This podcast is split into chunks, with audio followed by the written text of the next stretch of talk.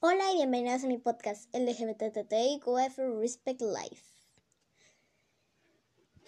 Este es un podcast de aceptación LGBTTIQF Respect Life que en algún momento les va a ayudar a saber y entender si son una persona LGBTTIQF, además de poder aceptarlo con orgullo. Ok pero a mí también me gustaría hablar sobre otros temas importantes. Así que aquí les van unas cositas que no vimos en nuestra infancia. Más unos consejos. Número uno. La Bella y la Bestia. A mí siempre me encantó este cuento. La señora Potts, el vestido amarillo, la Bella y la Bestia, el castillo espeluznante que después se ve muy bonito, Lumière, todo. Hasta que me di cuenta de que una, uno de los personajes tiene síndrome de Estocolmo. Este síndrome es cuando te sientes identificado con tu captor. Bueno, cuando la víctima se siente identificado con su captor. Ok. El personaje de la Bella y la Bestia que tiene síndrome de Estocolmo es Bella. Sí, Bella tiene síndrome de Estocolmo. Si nos damos cuenta al principio, ella no quiere nada que ver con Bestia. Después Bestia se empieza a mostrar vulnerable y ella le empieza a atraer. ¿Será que se identificó por eso? ¿Será que no? Tal vez sí, tal vez no. Pero si ustedes están en una relación que no les gusta cómo los están tratando, ustedes no quieren nada que ver, por favor, aléjense. Recuerden que no va a salir lastimado la otra persona, sino ustedes mismos. Ok. Para poder estar en una relación se debe de querer a uno mismo. Y eso es lo más importante. Detecten y traten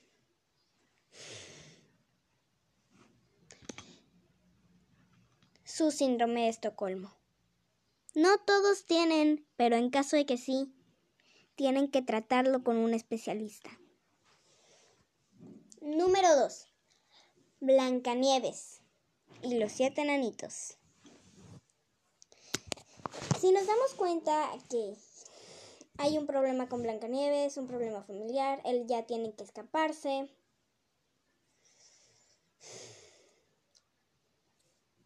Llega a la casa de los siete enanitos, después sale a pasear en el bosque, conoce al príncipe Philip, se caen bien, todo bien, todo bien, ya, ya, ya, ya. Después pasa todo un rollo con la bruja y la manzana. Bueno, con la madrastra y la manzana. Y los enanitos terminan poniendo a Blancanieves en un pedestal. Entonces llega el, llega el príncipe Philip y besa al cadáver. Así, besa al cadáver. El príncipe Philip solo la conocía por un ratito que estuvieron platicando y besó al cadáver. Ok, aquí vamos a hablar sobre consentimiento. Una de las cosas más importantes en una relación. Antes de dar cualquier paso tiene que haber un consentimiento. Y fíjense, si lo buscamos en el libro de la SEP de primero de secundaria, lo vamos a ver.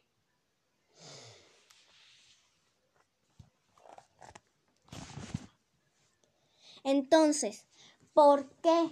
¿Por qué el príncipe Philip llega y besa un cadáver? Yo les voy a decir, si en el libro de la SEP y se lo enseñan a unos niños de secundaria, porque el príncipe Philip, que ya casi es un adulto y que se va a volver rey, no sabe del consentimiento. Ok, ok. En una relación siempre hay que mantener nuestro consentimiento. Si no queremos es no. Así no, un no fuerte y claro. Blancanieves no tuvo oportunidad de dar su opinión si quería ese beso, sí o no. Al final ella revivió. No sabemos si fue por el beso o por qué. O por otra razón extraña. Tal vez Blancanieves sí lo quería por lo poquito que conocía y la poca experiencia que tuvo con chicos. Pero, así, pero. De haberlo conocido bien, ¿Blancanieves lo querría? Besó a un cadáver. Ok, número 3.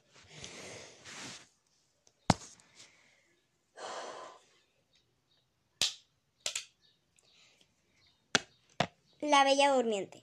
Aquí vamos a hablar del cuento original. Del cuento original y no de la versión de caricatura.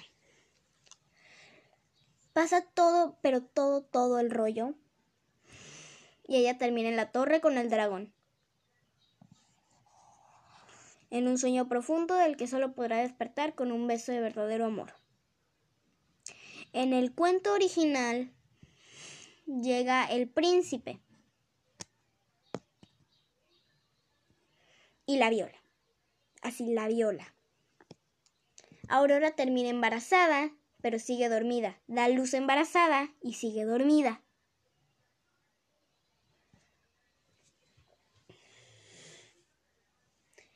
Entonces, ella despertó gracias a uno de sus bebés que le succionó la astilla. No fue el príncipe Philip porque ella no lo amaba, capaz ni siquiera lo conocía. Él solo subió a la torre, violó a un cadáver, es más, embarazó al cadáver y al cadáver lo terminó salvando uno de las de las crías que ella tuvo con todos los ingratos que la violaron. Ingratos no, asqueroso, asquerosos. Entonces suben una torre para violar a Aurora.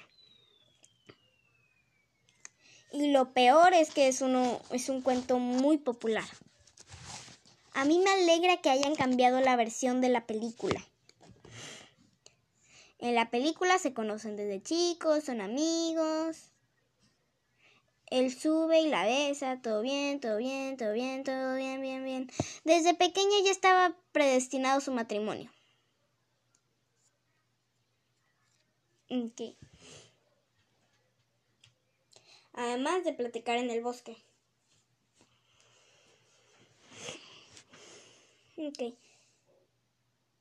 Aquí vamos a hablar de Cenicienta, el cuento original. Todo bien, todo bien. No tengo quejas de de Cenicienta o del príncipe.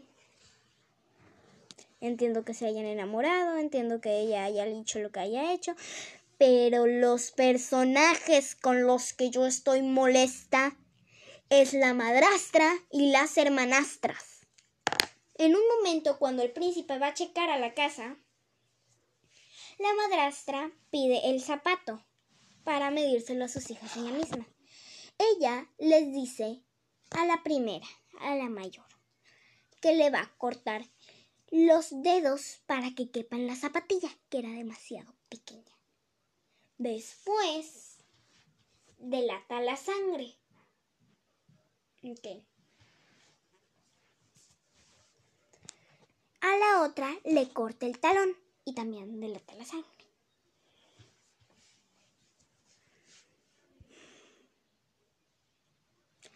Al final, Cenicienta, eh, bueno, Cenicienta no, sino algunos de los pájaros que Cenicienta conoció les arrancan los ojos, sí.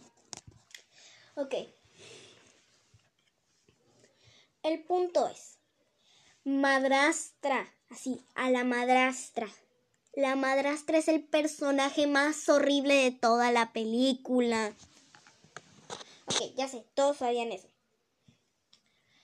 Pero no solo por tratar mal a Cenicienta, sino por cómo trata a sus propias hijas. Estaba dispuesta a mutilarle los dedos para dar para tener dinero. A mí se me hace horrible. Recuerden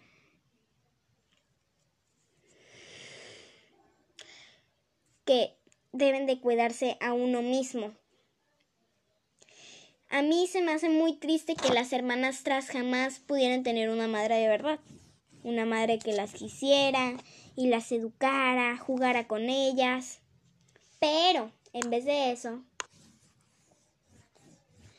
tienen una madre que estaría dispuesta a mutilarles todo el pie con tal de que tengan dinero, con tal de ella sacar provecho. Ok. Ahora, vamos a hablar del último. La sirenita. En el cuento original, la bruja le da piernas a la sirenita, pero le dice que cada paso será como caminar entre vidrios rotos. Ella acepta, pero también le dice que si se casa con otra, ella se disolverá como espuma en el agua dado que es el precio, o sea, entendemos que hay un precio. Después va. La sirenita cuando lo salvó llega otra mujer. Otra mujer y él cree que ella lo salvó. Dejemos algo bien en claro. El príncipe no se enamoró de por ella porque lo haya salvado, sino porque creyó que ella era la del canto de sirena. Porque el príncipe se enamoró por el canto de sirena mítico que enamora a los marineros y luego hunden sus barcos. Ok. Sí, continuando. Después se casa con la otra mujer porque cree que es ella. Antes de la boda, las hermanas de la sirenita van con la bruja para hacer un trato pero ella tiene que matar al príncipe. Spoiler, no lo hace. Antes de disolverse como espuma en el agua llegan unas criaturas inmortales y la llevan con ella para que pase mil años con ellas y después tenga un alma inmortal. Ok, yo no tengo ninguna queja, se me hace muy bien. Lo único que no bueno, no podemos hacer nada, se enamoró por el canto de sirena. Se me hizo muy lindo porque si ponemos algo así, a la sirenita le rompieron el corazón.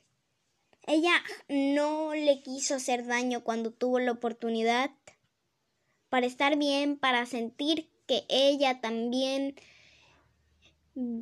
bien se quería así, para terminar la relación de raíz. De raíz. No lo hace.